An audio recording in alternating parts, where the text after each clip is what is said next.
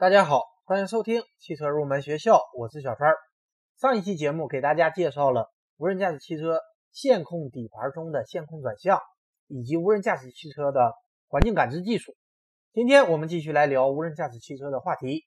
对于无人驾驶汽车来说，主要有四个关键技术：第一个是感知技术，第二个是定位，第三个是规划与决策，第四个是控制。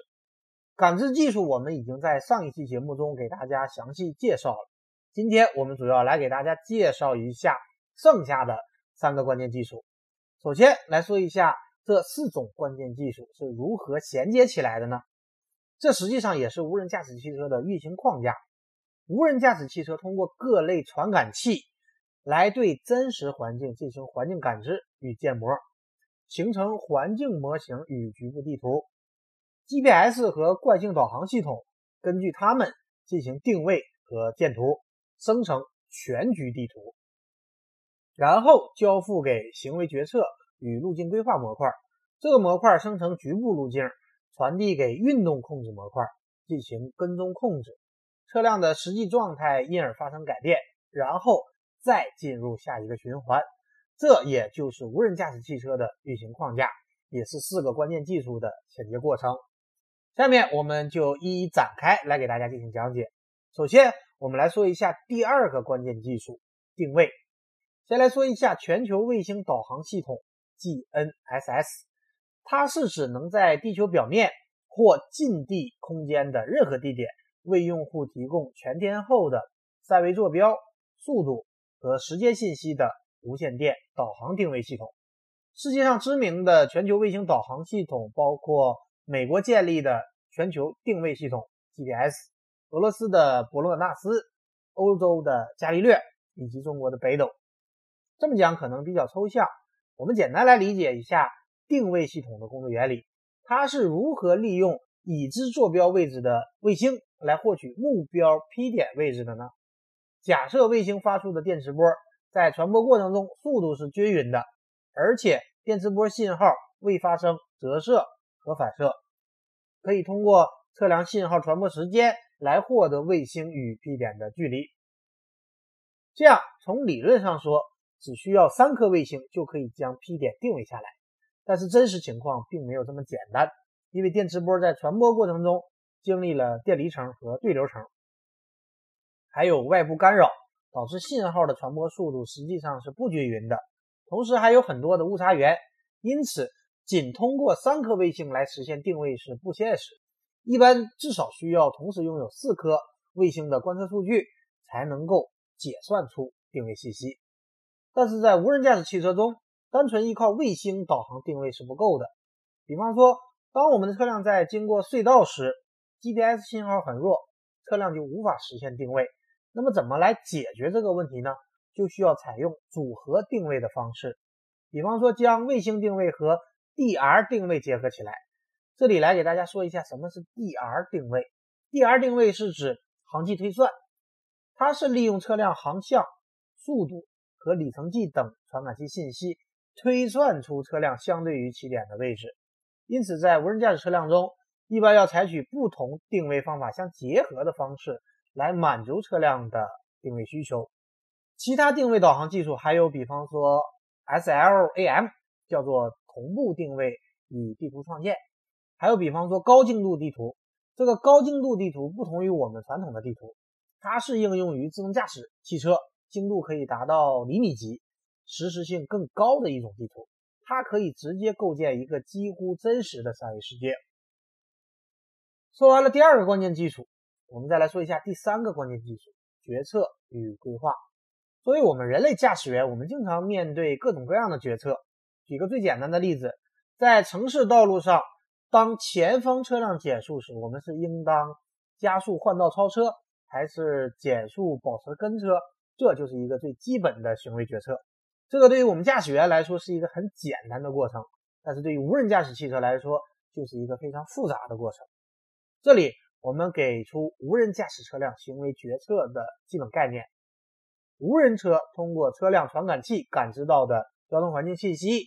考虑行驶区域、动静态障碍物以及车辆汇入和让行规则，与无人驾驶知识库中的各种决策知识和经验相匹配，继而选择适合当前道路交通环境的驾驶行为。然后我们来说一下无人车行为决策的分类。按照横纵向驾驶行为分，可以分为横向驾驶行为推理问题和纵向速度决策问题两类。横向驾驶行为推理问题包括，比方说停车避让、换道超车等等；而纵向速度决策问题包括加速、减速和保持匀速等等。而按照决策对象分，可以分为本车行为决策和其他车辆驾驶行为的识别和预测。这样讲大家可能不是特别容易理解。下面我们就以换道超车为例，来跟大家讲一下无人驾驶汽车是如何实现换道超车的。对于无人驾驶车辆而言，超车是一个相对复杂的决策行为。为了更好的完成超车，无人车的超车决策需要参考人类驾驶员的超车行为。超车行为一般包括超车意图产生、向左换道。并行超越以及向右换道四个阶段，不同阶段的转换是决策的关键。根据这四个阶段，无人驾驶车辆采取分层决策。首先，使用人工神经网络算法来产生超车意图，解决了是否有必要进行超车的问题。假如有必要进行超车，采用基于规则的安全性、舒适性等条件进行判定是否满足超车条件，进而解决能不能超车的问题。若超车条件满足，则进行超车；否则则放弃超车意图，继续在原车道行驶。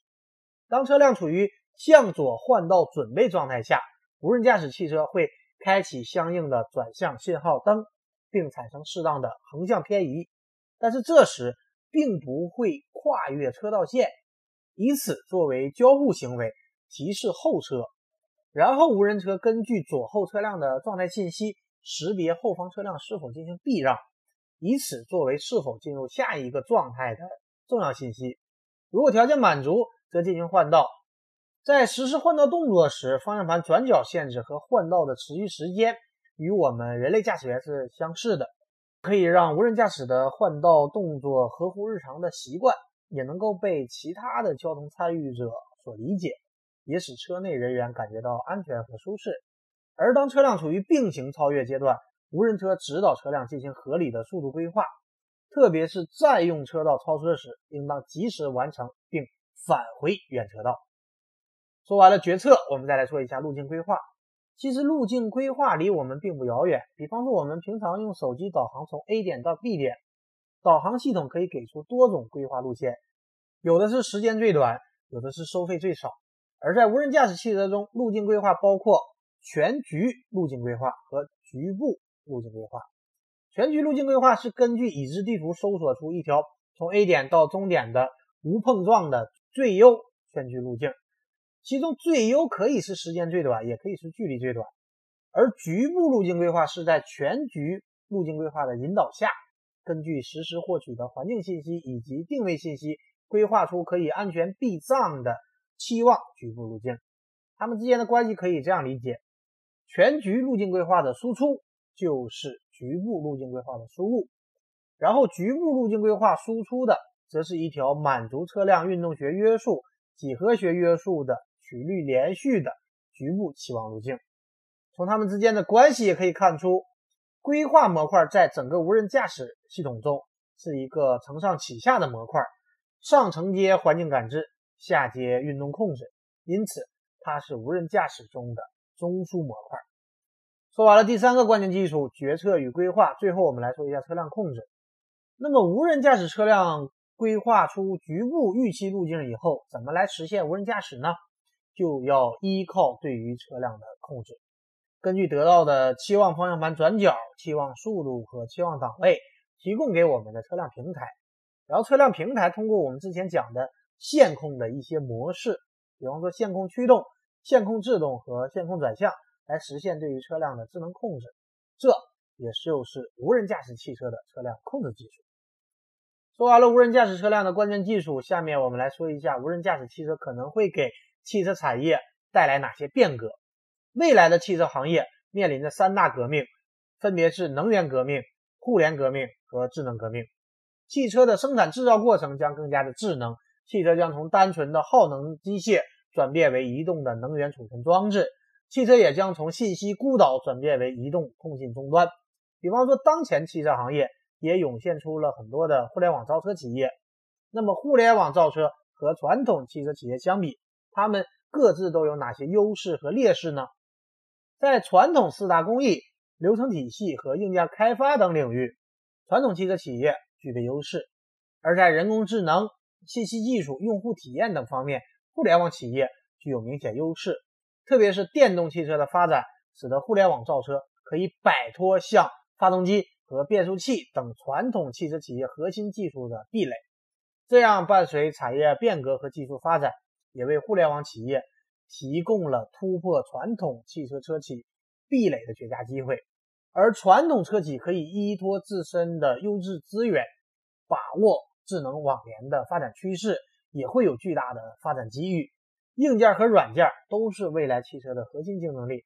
硬件是智能汽车发展的基础和必要条件，而软件是智能汽车的灵魂和充分条件。未来软件的价值将在汽车总价值中所占比例会明显提升，但是软件的强大还是要基于优秀的硬件来实现。未来优秀的汽车产品一定还是软硬件相结合的。好的，那么以上就是本期节目的全部内容，到此关于无人驾驶汽车的专题也全部给大家介绍完了。希望这个专题可以对大家有所帮助。感谢大家收听今天的汽车入门学校。我们下期节目再会。